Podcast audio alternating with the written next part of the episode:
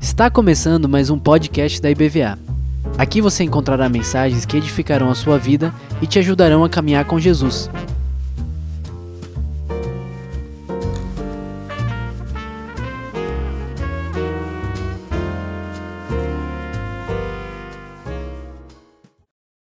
Boa noite, irmãos.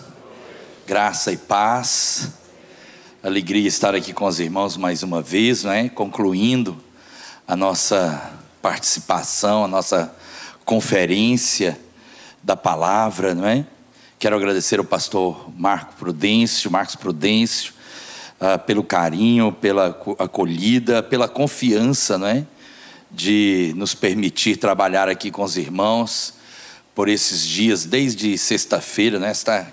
quinta mensagem que eu vou proferir desse, desse púlpito, não é? E eu quero agradecer a confiança em nome de Jesus. Obrigado, pastor. Quero agradecer pastor Álvaro, meu amigo. Mais de dez anos, né, Álvaro? Estudamos juntos, fomos colegas. E por meio dele, né, recebi o convite para estar aqui com os irmãos mais uma vez. E sou grato a Deus por essa oportunidade de poder comunicar, poder conversar com os irmãos sobre a palavra do Senhor. Quero agradecer o carinho dos pastores, pastor João e os demais pastores aí que conversaram comigo, que me acolheram tão bem, né? Quantos irmãos intercederam por mim, quantas irmãs, famílias, né? Vieram falar comigo que estão orando por mim, oraram por mim aqui, foram como árvores frondosas que, me, que me ofereceram um pouco de sombra para que eu, com tranquilidade, pudesse transmitir a palavra do Senhor. Sou grato a cada intercessor, a cada um dos irmãos e irmãs que fizeram isso por mim. E já tivemos experiências, né? Uma irmã deu um testemunho hoje tão, tão bonito assim, conversou comigo de uma, de uma cura que ela recebeu e de que nós também fomos um instrumento para testificar dessa cura que ela recebeu do Senhor. E eu saio daqui muito edificado com, com os testemunhos, com aquilo que nós vivemos aqui nesses três dias, né? Amanhã eu volto para Brasília, volto para casa, mas vou levar essa igreja sempre, né, no meu coração, no nome de Jesus. Estava dizendo para o Álvaro que assim, não, não é rasgar a seda, né? Não, mas assim, essa é uma igreja que também me pastoreia, né? Para ser sincero com os irmãos, esta é a igreja que eu ouço praticamente todas as semanas. Eu abro o canal do YouTube para assistir um culto da igreja, para ouvir o pastor Marcos, para ouvir o pastor João, para ouvir o pastor Carlos, para ouvir o pastor Álvaro. É, todas as semanas eu assisto um dos cultos da quarta de manhã, do domingo à noite, e é uma forma de eu me sentir também pastoreado por esta igreja de alguma forma, né? Então essa essa questão das redes sociais é, puderam fazer isso, né? Nos aproximar e de alguma forma compartilharmos é, dessa experiência de também ser pastoreado, né? Nós somos pastores nem sempre a gente tem não é, tempo para. Assim, raramente eu vou em alguma igreja para assistir um culto assim, até. Porque a gente não tem isso, né? é muito difícil. Então, essa é uma igreja que eu paro para assistir semanalmente um dos cultos e ouvir a palavra do Senhor. E sou muito ministrado por aquilo que é ensinado nessa igreja. Então, eu quero dizer ao pastor Marcos e aos irmãos que o pastor Beto, né, que está ali também, que essa é uma é uma igreja que, que eu me sinto assim, né, pastoreado por ela. Amém? Eu quero fazer o seguinte, irmãos, hoje eu vou pregar uma mensagem, né? Acho que hoje eu vou, vou precisar ter um pouco mais de foco, vou porque é uma mensagem sobre a palavra e o poder do conhecimento. Então eu vou pedir para colocar no telão Atos capítulo 26, versículos 15 a 18, e vou pedir os irmãos para abrir Marcos capítulo 8, 22. Então, no telão, Atos 26, 15 a 18, na Bíblia, Marcos 8, 22. Evangelho Nosso Senhor, segundo escreveu o evangelista Marcos, capítulo 8, 22. Mas eu vou pedir os irmãos para não não fecharem as Bíblias. Atos e, eu vou pedir os irmãos para não fecharem a Bíblia, tá, irmãos? Fiquem com as Bíblias abertas em Marcos, que a gente vai fazer assim uma um passeio aí pelos textos bíblicos aí, vamos ver um negócio assim que eu acho uma das coisas mais surpreendentes, né? O dia que eu li esse negócio dessa perspectiva que eu vou compartilhar com os irmãos, foi uma coisa assim, é, para mim, né? Espero que seja para você. Para mim, do ponto de vista do conhecimento, daquilo que a palavra nos revela e fala assim, foi uma das coisas mais tremendas do, do ponto de vista de conhecer, de compreender a dimensão assim das Escrituras. Então, Atos 26, 15. Então perguntei: Quem és tu, Senhor? Ao que o Senhor respondeu: Eu sou Jesus, a quem tu persegues. Mas lembra-te, mas levanta-te e firma-te sobre teus pés, porque por isso te apareci, para te constituir ministro e testemunha, tanto das coisas em que eu me, em que me viste, como daquelas pelas quais te aparecerei ainda, livrando-te do, do, do povo e dos gentios, para os quais eu te envio, para lhes abrires os olhos. Essa é a palavra-chave. Para lhes abrires os olhos e os converteres das trevas para a luz, da potestade de Satanás para Deus, a fim de que recebam eles remissão de pecados e herança entre os que são santificados pela fé em mim, para abrir, abrires os olhos. Agora vamos para Marcos 8. 22. Então chegaram a Betsaida e lhe trouxeram um cego, rogando-lhe que o tocasse. Jesus, tomando o cego pela mão, levou-o para fora da aldeia e, aplicando-lhe saliva aos olhos, impondo-lhe impondo as mãos, perguntou-lhe: Vês alguma coisa? Este, recobrando a vista, respondeu: Vejo os homens, porque são como árvores, os vejo andando. Então, novamente, lhe pôs as mãos aos olhos, nos olhos, e ele, passando a ver claramente, ficou restabelecido, e tudo distinguia de modo perfeito. E mandou Jesus embora, mandou Jesus embora para casa, recomendando-lhe: não entres na aldeia. Irmãos, assim, a nossa tradição ocidental, né, acho que desde o Platão isso, acho que desde o mito da caverna, né, que essa ideia da verdade, do conhecimento da verdade, é uma coisa que está escondida uma coisa que está oculta, uma coisa que nós precisamos descobrir. Né? Que sempre há algo novo para descobrir. E a fé cristã tem a ver com essa questão de abrir os olhos. Abrir os olhos tem, num sentido veterotestamentário, um sentido negativo. Porque quando Adão e Eva desobedeceram a Deus e participaram, comeram do fruto, desobedecendo ao Senhor, a Bíblia diz que eles tiveram seus olhos abertos e eles perceberam que estavam nus. Eram um, olhos abertos para o mal, para entender, para perceber o mal. Mas o Evangelho também fala desta questão de que nós devemos ter os nossos olhos abertos para a verdade, sermos curados para a verdade, de podermos ver de uma maneira perfeita e melhor.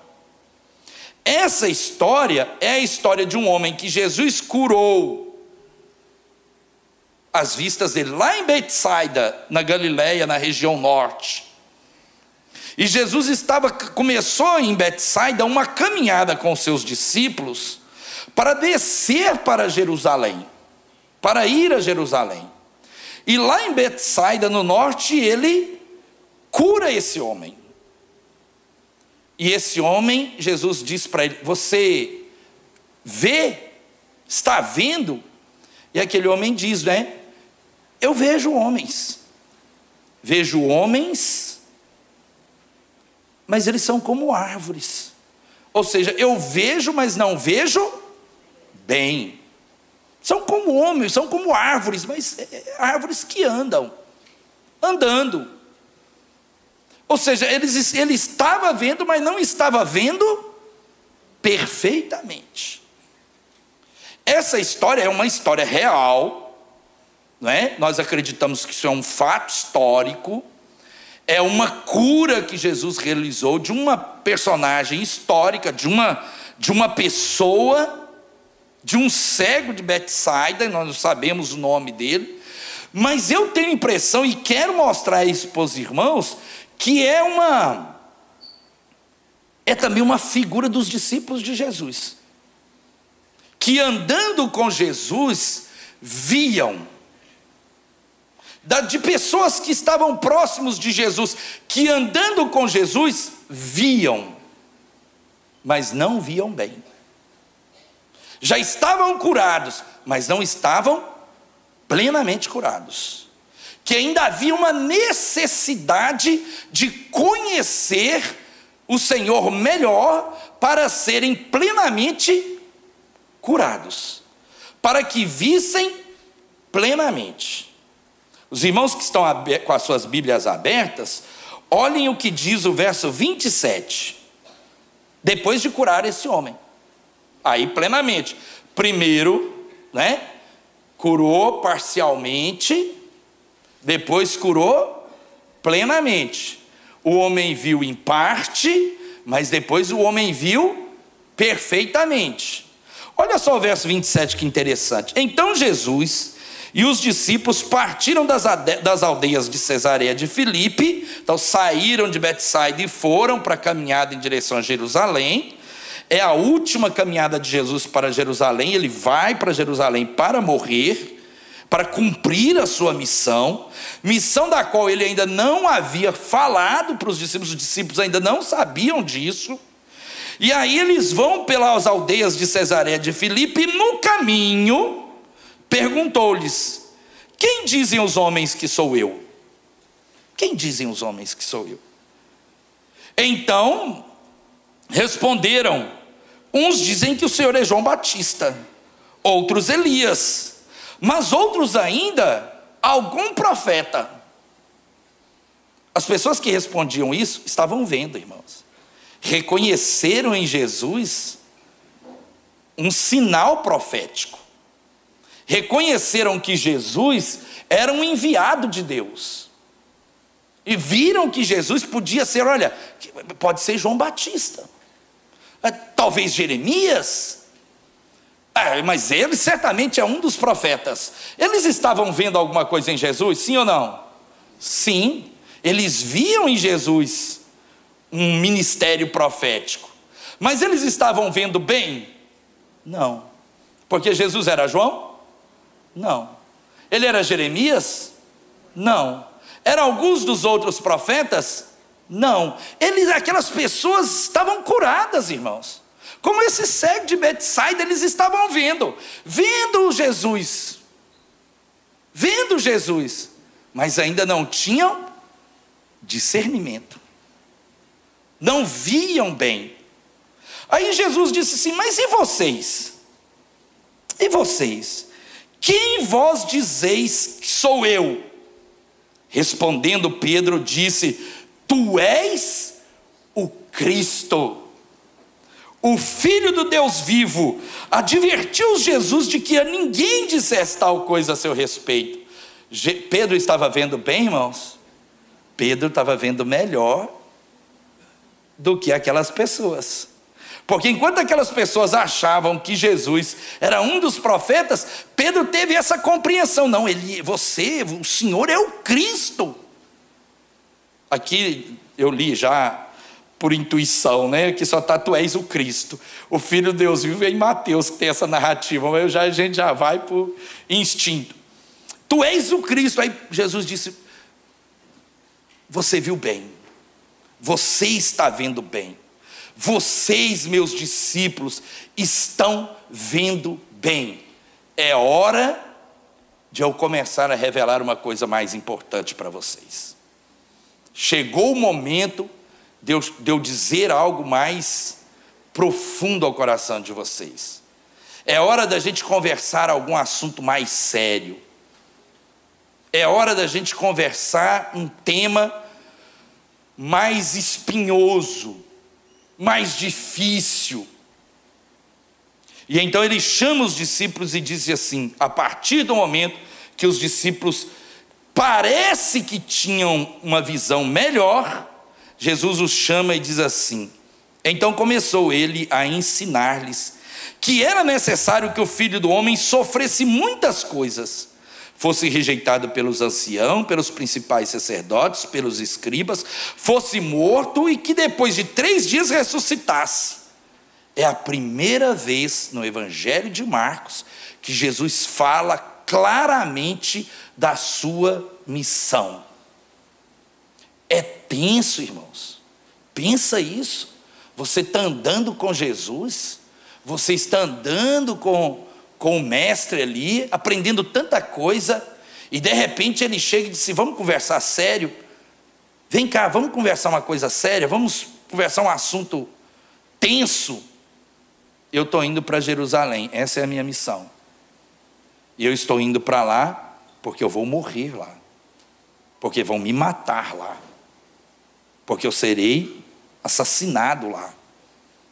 Eu estou indo para Jerusalém para cumprir a minha missão. E vocês precisam saber disso. É Jesus, irmãos, curando ou revelando aos seus discípulos a sua missão. Olha só o que, que acontece, irmãos. E isto ele expunha claramente para os seus discípulos.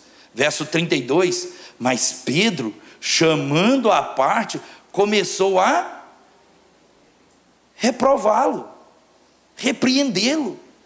Veja, depois que Jesus fala com os discípulos, os discípulos dão uma palavra de quem está enxergando bem, mas não estão. Eles começam, Pedro começa, Senhor, tenha misericórdia de ti mesmo. Começa a reprová-lo como quem não está compreendendo ainda a missão de Jesus. Eles estavam como aquele cego de eh, Betsaida viam alguma coisa, mas ainda não viam bem. E Jesus começa a explanar acerca destas coisas, ele vai ensinando os seus discípulos a partir dessa primeira anunciação de sua missão, e ele passa a dizer aos discípulos sobre o martírio, e diz para os discípulos assim: Olha, vocês precisam tomar a cruz de vocês. Se vocês querem me seguir, serem meus discípulos, vocês precisam caminhar comigo. Vocês precisam se preparar para o martírio também. Vocês precisam carregar a cruz de vocês. Hoje nós arranjamos a cruz assim como símbolo de algum tipo de sofrimento pessoal, não é? A mulher está sofrendo com o marido, aí chega para o pastor e diz: Pastor, meu marido é a minha cruz. Né? O irmão casa com a irmã Maria da Cruz, aí chega para ele, pastor, minha, minha mulher é a minha cruz. E a gente começa a dizer: meu filho é minha cruz, meu marido é minha cruz, meu trabalho é minha cruz. A cruz para os discípulos aqui era a cruz de Cristo. Que eles precisavam estar preparados para essas coisas. E Jesus vai melhorar a visão deles, sobe com eles no Monte da Transfiguração, no capítulo 9, versículo de 2 em diante sobe com eles no Monte da Transfiguração, revela algo extremamente precioso para eles. Eles veem Jesus, veem Elias, vem Moisés, ouvem a voz de Deus dizendo: Este é meu filho amado, a ele ouvi. Não a lei, não os profetas, mas ao meu filho vocês devem ouvir. Jesus está curando a visão destes discípulos. É interessante que logo adiante, no verso 9, verso 14 em diante, tem a cura de um menino processo, possesso. É, lá em Minas a gente diz é assim, né, o menino estava possuído, né? O menino estava possuído por um espírito. Eu sei falar possuído, irmãos, mas possuído é muito mais bonito, né? O menino estava possuído. E os discípulos foram orar por ele, irmãos, e não, não conseguiram, não puderam expulsar aquele demônio, como aquele homem que não foi curado de uma vez esse menino não pôde ser liberto de uma vez. E trouxeram aquele menino é, é, possesso para Jesus, aquele, aquela, aquele jovem possesso, e Jesus libertou e disse: Olha, há certas castas de demônios que só saem com jejum e oração. Jesus vai curando os discípulos, irmão. Os discípulos já estão vendo alguma coisa, mas eles precisam ver melhor. E depois de curar, libertar esse menino, depois de terem visto Jesus no Monte da Transfiguração, depois de serem desafiados cada um a tomar a sua cruz, Jesus resolve dizer novamente, pela segunda vez, Jesus resolve chamar os apóstolos para uma conversa mais séria. Olha, vocês já estão prontos para ver. Vocês já me viram lá na transfiguração, vocês já ouviram do Pai. Vocês viram essa questão da libertação, do exorcismo, da cura de um jovem possesso. Chegou o momento da gente conversar de novo. No caminho para Jerusalém, Jesus chama seus discípulos para perto de si e eu quero ler esse texto com os irmãos, capítulo 9, verso 30. Não fecha a sua Bíblia, não, porque hoje é o dia da Bíblia e a gente vai ler a Bíblia. O negócio é o seguinte: na hora que a gente terminar o culto hoje, você já pode pegar o seu troféu de ter lido a Bíblia toda. Porque hoje a gente vai ler Bíblia com força. Não, mas a gente só tem mais alguns minutos. Vamos lá, olha aí, irmãos. Jesus vai falar de novo não é? Sobre a sua morte e ressurreição, sobre a sua missão. Então, depois de ter feito isso, libertado o menino em duas etapas, os apóstolos não puderam, Jesus curou, Jesus chama seus discípulos e, tendo partido, passavam pela Galileia e não queria que ninguém soubesse, porque ele estava determinado a ir para Jerusalém. Porque ensinava os seus discípulos e lhes dizia: o filho do homem será entregue nas mãos dos homens. E o matarão. Mas três dias depois da sua morte, ressuscitará. E eles, contudo, não compreendiam. Viam, ouviam, é a segunda vez, e eles não compreendiam. E isso não compreendiam isso e temiam interrogá-lo. Porque Pedro ali atrás, né, na outra revelação, ele já tinha se afasta de mim, Satanás, porque você não cogita das coisas que são de Deus, quando ele disse para Jesus que Jesus tivesse misericórdia dele, dele mesmo.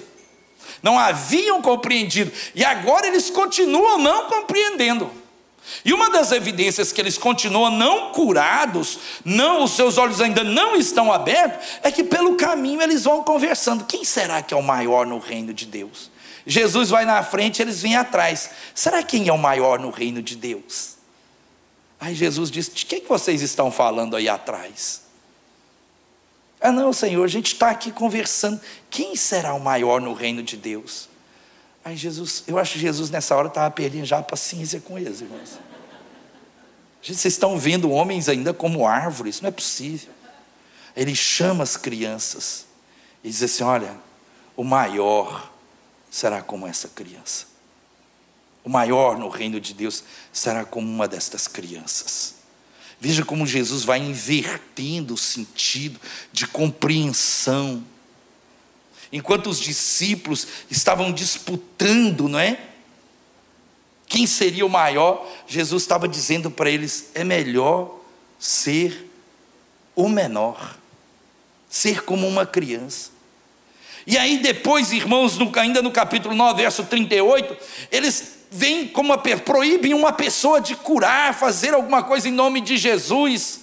Jesus novamente repreende os seus discípulos e diz a eles: gente, quem é por mim? Deixem que, que curem, se estão fazendo em meu nome, não, não os impeçam.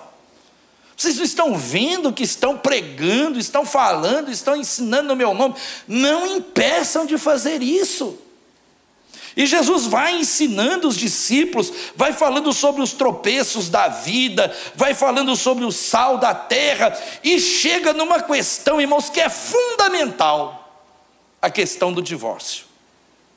Eu quero que os irmãos vejam isso, porque é né, as pessoas chegam para Jesus e perguntam se é lícito o marido repudiar uma mulher, a sua mulher. E Jesus disse: por causa da dureza do coração de vocês. É porque vocês não entendem a coisa. É porque vocês não estão vendo direito. Vocês veem e se casam, mas ficam vendo mal. Olham para um para o outro como se fossem árvores que andam e começam a se desentender até que acontece o divórcio. Mas se nós víssemos bem o propósito de Deus, que fez o homem, fez a mulher, um para o outro, e aquilo que Deus uniu não separe o homem, então vocês estariam vendo bem. Mas é porque vocês ainda não veem bem, é porque nós somos duros de coração é porque os discípulos eram duros de coração. Quando não conseguem ver bem, é que vem essa questão do divórcio. E ele vai falando isso. Vejam, irmãos, como tudo tem a ver com não ver a coisa corretamente. Aí chega o jovem, jovem rico. A Bíblia diz que, aqui no capítulo 10, Jesus amou aquele rapaz. Era um rapaz temente a Deus, era um rapaz fiel a Deus, era um rapaz que seguia os preceitos do Senhor. Jesus amou aquele jovem, e aquele jovem disse: Mestre, mas como é que eu vou herdar a vida eterna? Como é que eu vou ter a vida eterna? Aí Jesus, depois de elogiá-lo, disse: Olha, mas só falta uma coisa, meu jovem. Vinde metade dos seus bens distribua aos pobres e segue-me, e você terá um, um, galardão no céu. E aquele jovem, irmãos, que via tão bem, que cumpria os dez mandamentos, que aparentemente via tão bem, que cumpria os mandamentos, que estava discernindo o reino de Deus, que Jesus até amou aquele jovem na hora da decisão, irmãos ele não viu, não viu bem, ele não compreendeu, ele não conheceu o que Jesus estava ensinando a ele. Ele via, mas não via bem. Eu quero que os irmãos eh, memorizem isso, não é? Eu vou repetir essa frase várias vezes, porque os textos todos vão dizendo isso viam, mas não viam bem. Eram como aquele homem que, de Betsaida que fora curado, mas que não via, até que foi curado novamente. E Jesus quis, quis, salvar aquele jovem, olha o verso 21. E Jesus, fitando-o, amou e disse: Só uma coisa te falta, só uma coisa te falta. Vende tudo que tens, dá aos pobres e terás um tesouro no céu. Então vem, me segue, segue-me. Ele, porém, contrariando, contrariado com esta palavra, retirou-se triste, porque era dono de muitas propriedades.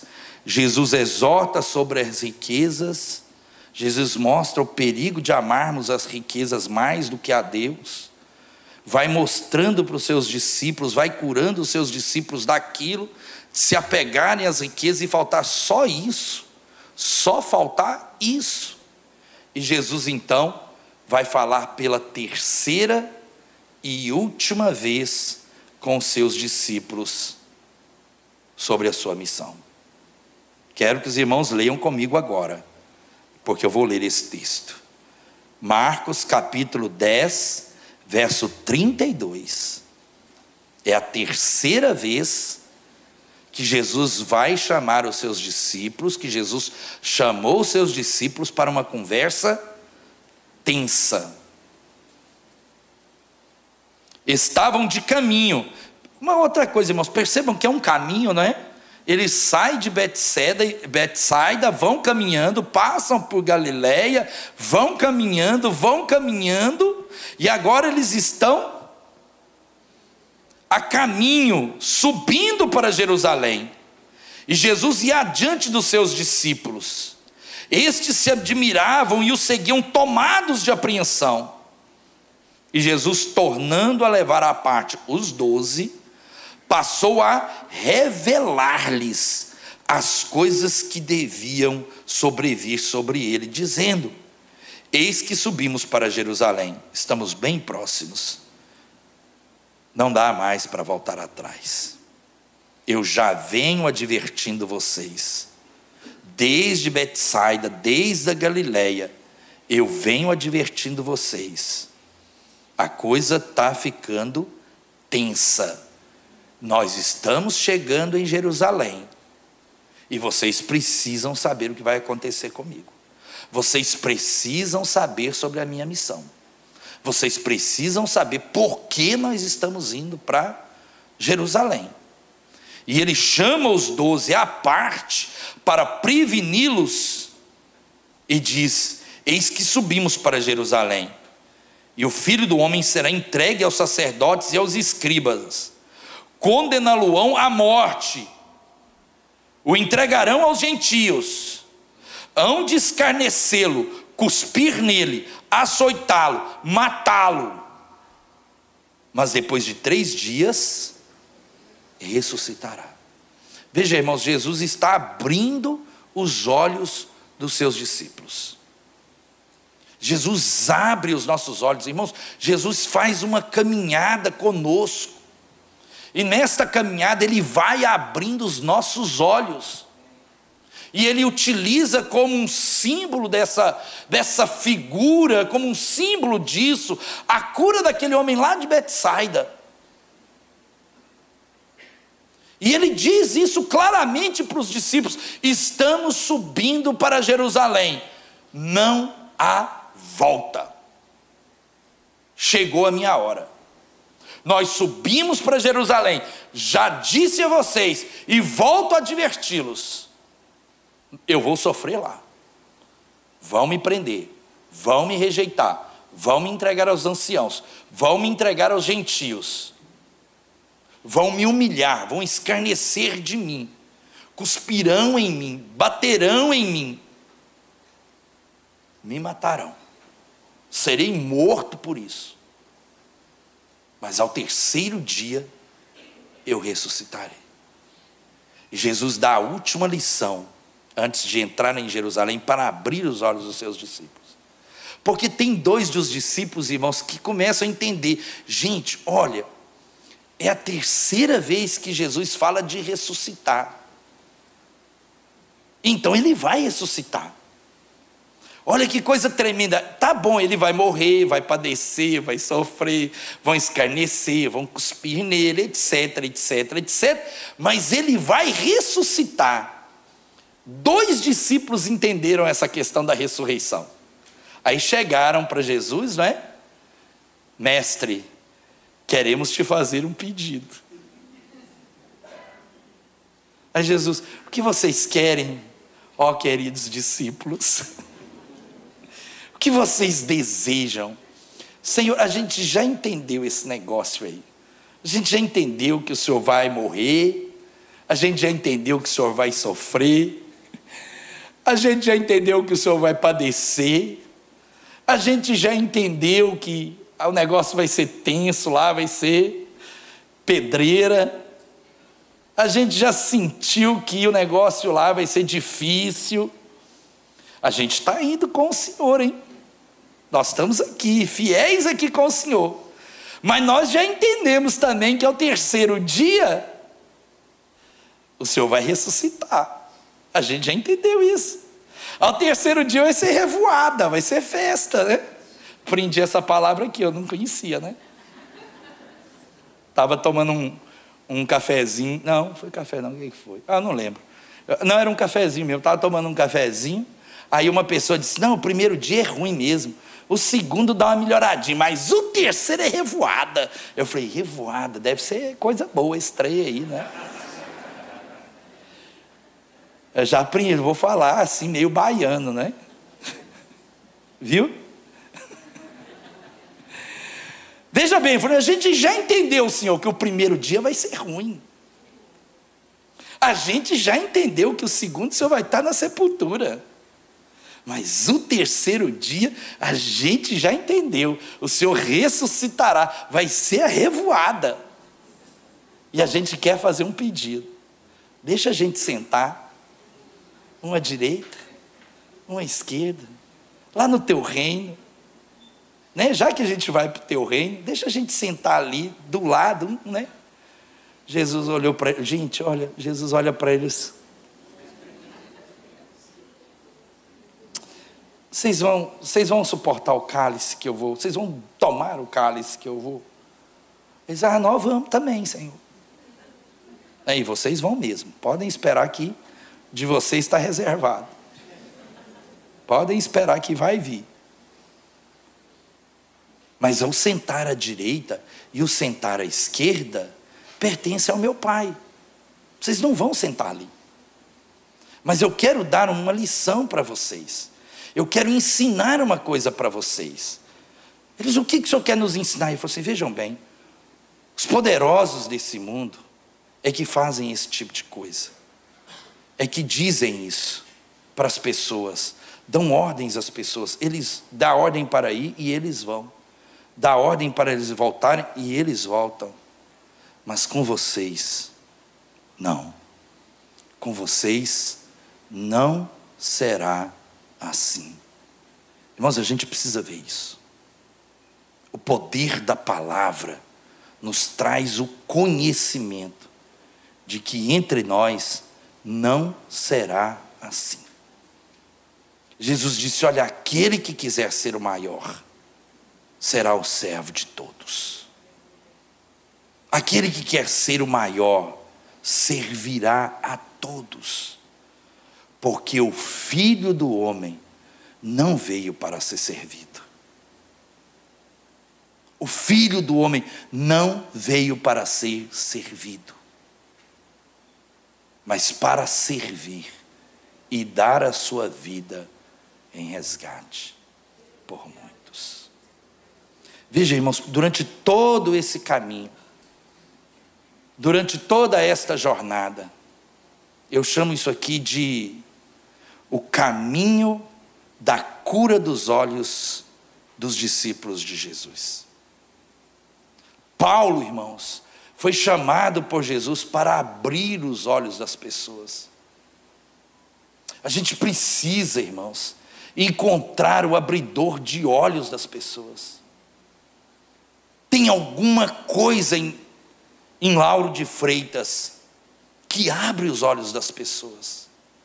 Alguma coisa em Brasília, em Planaltina, que abre os olhos das pessoas a palavra de Deus ensinada, pregada, essa palavra que nós amamos, o testemunho da fidelidade a Deus, da fidelidade às coisas de Deus, da fidelidade à palavra de Deus, do nosso amor por Jesus. Assim como Paulo viveu, irmãos, porque Paulo era um homem que teve os seus olhos abertos. Porque no caminho de Damasco, quando ele cai por terra, a Bíblia diz que ele teve escamas nos olhos deles. Ele não podia ver. Ele ouviu a voz de Jesus que dizia em hebraico: Saulo, Saulo, por que você me persegue? Dura coisa é resistir os agrilhões, recalcitrares contra os agrilhões, mas levanta, coloca-te sobre os teus pés, porque você será minha testemunha, e você vai abrir os olhos das pessoas. Mas antes de Paulo abrir os olhos das pessoas, irmãos, ele mesmo precisava que os seus olhos fossem abertos. Foi preciso que o homem de Deus fosse lá, orasse por ele e as escamas dos seus olhos caíssem, e ele recobrasse a sua visão, e ele pudesse falar para as pessoas sobre o que era o reino de Deus, o Evangelho, para que as pessoas também tivessem os seus olhos abertos. Isso é conhecimento, irmãos. Isso é conhecimento. Às vezes nós ficamos assim, não é? Conformados com uma leitura mais superficial do texto. Veja que coisa tremenda, nós lemos aquele texto do homem cego de Betsaida, que Jesus cura, ele vê, mas ele não vê bem. Aí Jesus completa a cura. E isso inicia, esse, esse milagre, essa narrativa da cura, inicia uma caminhada de Jesus com os seus discípulos para Jerusalém. E nesse caminho para Jerusalém, Jesus vai gradualmente, três vezes, abrindo os olhos dos discípulos. Há momentos, como nós lemos, que parece que os discípulos estavam vendo direitinho. Ai, tu és o Cristo. Estão vendo direitinho. Vou falar com eles. Está na hora de falar. Aí Pedro, Senhor, mas não está entendendo, Pedro. Vou ensinar mais um pouco. Vamos para o monte. Vamos ver essa cura do, do, do possesso, do jovem possesso. Não puderam, agora vamos libertá-lo. Aí Jesus chama novamente, segundas vezes. Agora parece que estão entendendo. Não estão entendendo. Ficam lá disputando, né? Como muitas vezes, infelizmente, a gente ainda faz. Quem é o maior no reino dos céus? Quem de nós é o maior? Quem de nós ganha mais almas? Quem de nós canta melhor? Esse eu não entro nessa categoria. Eu nem disputo, né? Porque eu, eu me converti por causa da música, sabe, irmãos? Eu entrei na aula de violão com um irmão que chamava-se Paulinho. Ele começou a me, me ensinar o violão. Eu enganei ele, porque ele achou que eu ia ser um músico maravilhoso e eu sempre fui de medíocre para baixo. E ele dizia: Vamos levar esse menino para a igreja, porque esse menino vai tocar, que é uma coisa absurda. E eu não toco nada, só tem uns 30 anos que eu não toco nada. E eu fui para a igreja e cheguei lá, vi lá, né, naquela época a gente, em 89, sabe, Alba? Tinha assim uma guitarra, uma guitarra tonante, lembra disso? Afinava numa casa, não afinava na outra. Era um trem esquisito. Tinha umas baterias lá e eu encantei com aquilo. Eu falei, gente, olha que negócio. E ele falou assim: se você vir para a igreja, você vai ser nosso guitarrista. Aí na hora que eu comecei a cantar, ele disse assim, é, pensando bem, é melhor você pregar. É melhor você só tocar. Não inventa de cantar, não. Não inventa de cantar, não. E às vezes a gente vai chegando né, por estas coisas. E a gente vai se conformando com a superficialidade daquilo que a gente lê. E lê só aquela parte superficial do texto não percebe que por baixo ali, irmãos, há uma revelação profunda de como Jesus ia curando os seus discípulos nessa última etapa, irmãos, Jesus dá um ensino que eu considero, esse é o meu texto. Se tem um texto, assim como o pastor disse, nós precisamos ter aqueles textos que nós amamos, que são os nossos textos. Esse texto é um texto que sempre marcou muito a minha vida. Um texto que eu sempre procurei entender melhor, aplicar a minha vida. Acho que todos nós precisávamos ler isso aqui bem. Precisávamos ter os nossos olhos curados. As escamas dos nossos olhos precisam cair. A gente precisa parar de ver as pessoas como árvores que andam. E a gente precisa ver as pessoas melhor. E esse texto, veja irmãos, pois o próprio Filho do Homem não veio para ser servido. Não veio para ser servido. E às vezes a gente se engana, irmãos. Todo carinho, viu, irmãos? Todo carinho. Não estou dizendo isso aqui assim para a igreja batista de Vidas do Atlântico, estou dizendo para a gente. Que a gente se engana, irmãos, porque quando nós olhamos para a cruz de Jesus, e a gente vê assim uma cena tão forte, mas ao mesmo tempo é uma prova de amor tão grande.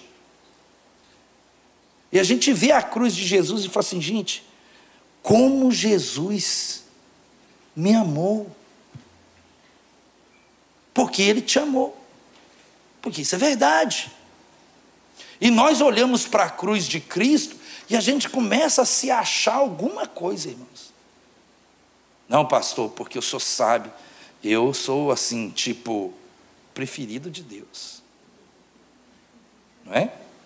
Eu sou querido de Deus. Jesus morreu por mim lá na cruz, pastor. Eu devo valer qualquer coisa. E a gente olha para a cruz, irmãos, e a gente começa a achar não é? que nós valemos muito. Quando nós olhamos para a cruz de Jesus, a gente vê assim, puxa, que preço Jesus pagou por você. E a gente começa a se achar assim, tipo, nós somos o, né? A gente começa a achar os, os, os escolhidos de Deus. A gente, não, poxa, nós temos aqui o grupo de oração da igreja. Como é que é? Os, a elite do Senhor. A tropa de elite da oração. Sei lá se tem isso, né? E a gente, mas quando nós olhamos para nós, irmãos, para como nós pecamos, de como nós nos vendemos barato, irmãos. Jesus pagou um preço tão alto e a gente se vende para o pecado, irmãos, por um preço muito barato. A gente se entrega ao pecado assim de uma forma muito rápida, irmãos. Nós repetimos o, o Esaú, que vendemos a nossa primogenitura tão barato, irmãos. Jesus pagou um preço tão caro e a gente se entrega tão barato. Filho do homem não veio para ser servido. Nós não fomos chamados para sermos servidos, mas nós fomos chamados para servir. A exemplo do Mestre, nós fomos chamados para servir, e Jesus deu a sua vida em resgate por muitos. Começou com a cura de um cego, vai terminar como, irmãos? Com a cura de outro cego. Está aí, Marcos capítulo 10, verso 46. Começou lá em Betsaida a história com a cura de um cego, que Jesus curou ele em duas etapas. Ele veio curando os seus discípulos. E agora ele conclui dizendo assim o texto: E foram para Jericó, bem pertinho de Jerusalém.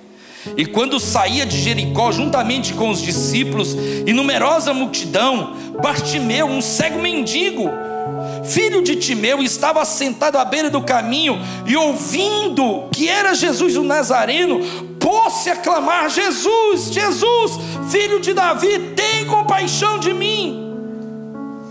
E muitos o repreendiam para que se calasse, mas ele cada vez gritava mais: Filho de Davi, tem compaixão de mim. Parou Jesus e disse: Chamai-o. Chamaram então o cego, dizendo-lhe: Tem bom ânimo, levanta-te, o mestre te chama. Lançando de si a capa, levantou-se de um salto, foi ter com Jesus. Perguntou-lhe Jesus: Que queres que eu te faça? Respondeu o cego: Mestre, que eu torne a ver. Que eu torne a ver. Então Jesus lhe disse: Vai, a tua fé te salvou, não precisou mais de barro. não precisou mais de curar em duas vezes. Vai, a tua fé te curou. E imediatamente tornou a vir e seguia Jesus caminho afora, estrada afora. E Jesus vai para Jerusalém, entra Jerusalém de maneira triunfal para cumprir a sua missão. Essa narrativa, irmãos, começa com a cura de um cego e termina com a cura de um cego. Começa com a cura de um cego, vamos dizer assim, de maneira provisória. Você está vendo? Eu vejo, Senhor, mas vejo mal. Eu vejo, mas não vejo direito. Eu vejo as pessoas, mas elas são como árvores que andam. E Jesus ora novamente para eles, para ele e o cura. E Jesus faz a mesma coisa com os seus discípulos. Vocês conseguem ver meus discípulos? E eles dizem: Sim, tu és o Cristo. Então, as pessoas que não veem direito estão dizendo que o Senhor é um profeta. Mas nós vemos direito, o Senhor é o Cristo. Muito bem, vou me revelar a vocês a minha missão. Difícil, mas vou revelar a vocês. Eles não viram bem. Jesus foi, foi mostrando, foi revelando, revelando, até que ele conclui a sua última lição dessa caminhada. O filho do homem não veio para ser servido, mas para servir e dar a sua vida em resgate por muitos. Agora vocês podem ver. E vindo outro cego, ele diz àquele cego: Vai, querido, a tua fé te salvou. E ele viu claramente. Essa é a pergunta, irmãos. A palavra de Deus tem um poder para nos dar conhecimento. Você está vendo direito? Será que você consegue entender a missão de Jesus pela palavra? Será que você entende que Jesus pagou um alto preço por nós e que nós não podemos vender isso de maneira barata, irmão, nem cara, porque nada pode pagar o sacrifício de Jesus. Você consegue entender que assim como Jesus concluiu a sua missão, nós fomos chamados para uma missão? E essa missão não é ser servido. A nossa missão é servir, irmãos. 1 é João 3,16. Amar o próximo e, se for necessário, darmos a nossa vida pelo próximo. Jesus curou os seus discípulos, deu conhecimento aos seus discípulos, abriu os olhos dos seus discípulos. Que os nossos olhos também sejam curados, se abram e a gente veja. Vamos ficar de pé, irmãos.